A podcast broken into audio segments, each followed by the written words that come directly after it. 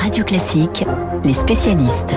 7h40 sur Radio Classique, les spécialistes avec François Geffrier et David Doucan, le rédacteur en chef du service politique du Parisien. David, on va débuter avec vous. Les écolos retiennent leur souffle car c'est ce soir hein, que nous devrions connaître les résultats de la primaire des Verts. Sandrine Rousseau ou Yannick Jadot, suspense total et conséquences politiques réelles. Oui, conséquences euh, d'abord pour les Verts eux-mêmes qui sont à la croisée des chemins. Veulent-ils choisir quelqu'un qui prétend gouverner ou bien au contraire quelqu'un dont l'objectif final est de renverser le système. Ont-ils envie d'un Jadot qui a réalisé un peu plus de 13% aux européennes en 2019 ou bien d'une Sandrine Rousseau euh, qui prône des solutions ultra radicales sur à peu près tous les sujets? Au point d'ailleurs que la direction d'Europe Écologie Les Verts panique un petit peu à l'idée que Sandrine Rousseau soit désignée et qu'à la fin, elle obtienne moins de 5% à la présidentielle, moins de 5%, donc pas de remboursement des frais de campagne. Alors euh, les dirigeants du parti ont, figurez-vous, milité en sous-main pour Yannick Jadot, histoire de sauver la caisse. Problème, euh, ils ne savent pas vraiment qui est inscrit à cette primaire, donc ils ignorent auprès de qui plaider précisément.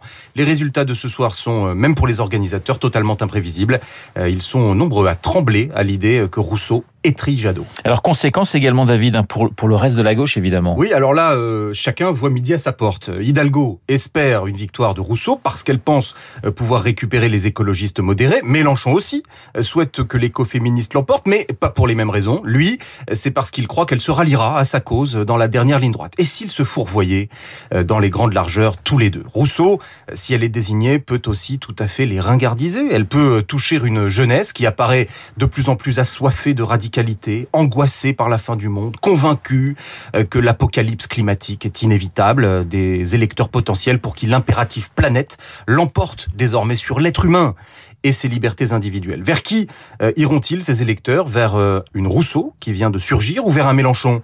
Qui en est à sa troisième tentative après deux échecs. Alors le résultat de cette primaire, David, aura enfin des conséquences sur la teneur du débat public et la tonalité, j'allais dire, de la campagne qui débute. Absolument. Euh, la militante féministe radicale, là encore, Alice Coffin, élue de Paris, soutient Sandrine Rousseau dans cette primaire. Elle fait partie de son équipe. Elle raconte dans le journal Libération qu'elle a croisé Yannick Jadot et qu'elle lui a dit que, je cite, c'était contraire à ses combats et ses discours, ceux de Jadot, que d'être un obstacle à une candidature féministe à la présidentielle. Si on est vraiment féministe, lui a-t-elle asséné, on laisse la place. Alors, on reste un peu pantois à la lecture de cette scène, et on imagine d'ailleurs Yannick Jadot dans le même état, c'est-à-dire sous le choc, devant cette négation des principes démocratiques les plus élémentaires, à commencer euh, qu'en France, en tout cas, on ne peut pas disqualifier d'une compétition électorale ou de quoi que ce soit d'ailleurs un individu en fonction de son genre, euh, ni de son appartenance culturelle ou religieuse, c'est vraiment la base, euh, le cœur de notre contrat social. Ce que prône Alice Coffin ressemble davantage à une guerre des sexes qu'à une défense de l'égalité entre les femmes et les hommes, objectif bien sûr, indispensable, et sur lequel il reste tant à faire. Zemmour euh, croit au grand remplacement, Coffin promet le grand effacement. Alors, c'est le principe d'une primaire. Le perdant est censé ensuite soutenir le gagnant ou la gagnante. Si Sandrine Rousseau, euh, soutenue par Coffin, l'emporte, euh, Yannick Jadot pourra-t-il tenir cette promesse ah Oui, c'est toute la question. Enfin, on n'en est pas encore là. Le résultat de cette primaire à la fin euh, de la journée. On passe à l'économie avec vous, François. Gros plan euh, ce matin sur le secteur de la restauration. Les pourboires versés par carte bleue seront bientôt défiscalisés et c'est le président de la République lui-même qui en a fait l'annonce hier à Lyon. Oui, les serveurs vont dire merci, monsieur le président, la prochaine fois que vous leur laisserez euh, un pourboire. Au passage, le président peut dire merci au modem qui lui a fourni l'idée de cet amendement au budget. Alors, comment ça va fonctionner au moment moment de payer, le terminal de paiement vous permettra de choisir ou de rentrer un montant qui ira sur le compte en banque du serveur ou de la serveuse sans passer par la casse fisc. L'enjeu, on l'a tous compris, c'est que le liquide disparaît peu à peu de nos poches. Les cartes bleues et le sans contact écrasent tout. L'enjeu aussi, et là c'est le président lui-même qui l'évoque, c'est de renforcer l'attractivité du secteur et c'est là que j'ai un gros désaccord. Qui peut croire que parce qu'on va défiscaliser les pourboires euh, de, par carte bleue, des jeunes vont se précipiter pour devenir serveurs?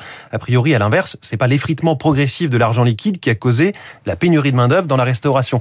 La restauration manque de bras, ça c'est évident. Euh, on parle de 120 000 personnes au moins. Euh, il va en falloir hein, des pourboires si on veut faire venir 120 000 personnes.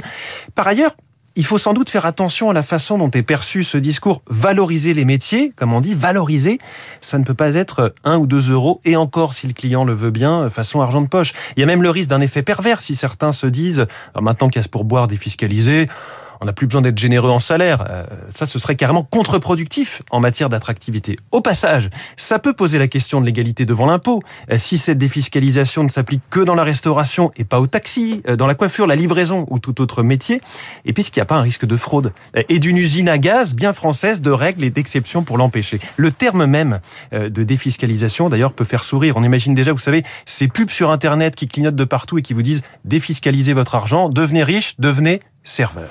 Alors je comprends votre scepticisme et on l'entend bien ce matin à l'antenne François, mais c'est quand même une mesure plutôt simple, voire astucieuse. Oui, oui je critique, mais c'est bienvenu, c'est sympathique et vous avez raison, en fait c'est de l'ordre de l'astuce. Elle ne coûte rien à l'État cette mesure puisque, comme le reconnaissait le patron du MEDEF, 99,9% des pourboires n'étaient déjà pas déclarés. Et d'ailleurs je pense que personne n'en est choqué.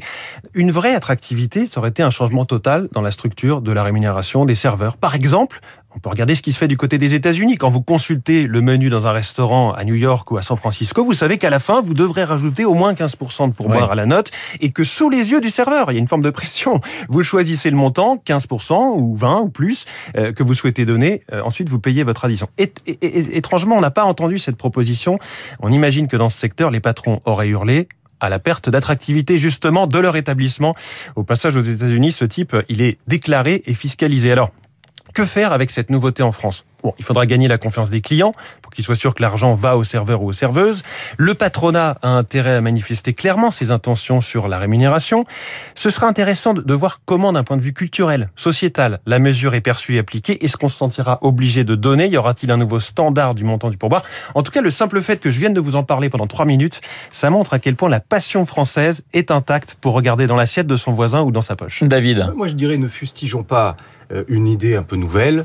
Pour une fois, on fait quelque chose en faveur du pouvoir d'achat de, certains de nos concitoyens sans que ça entraîne une augmentation d'impôts et sans, que sans se tourner vers les patrons euh, qui, dans cette affaire-là, n'ont pas à mettre la main à la poche. Bon, c'est une innovation, c'est une innovation, il faut voir ce que ça donne, évidemment. Et on peut garder encore quelques petites pièces dans la poche, c'est aussi euh, très pratique. François Geffrier, David Doucan dans les spécialistes. Dans un instant, euh, Marc Bourreau et son journal imprévisible, hommage ce matin à l'un des maîtres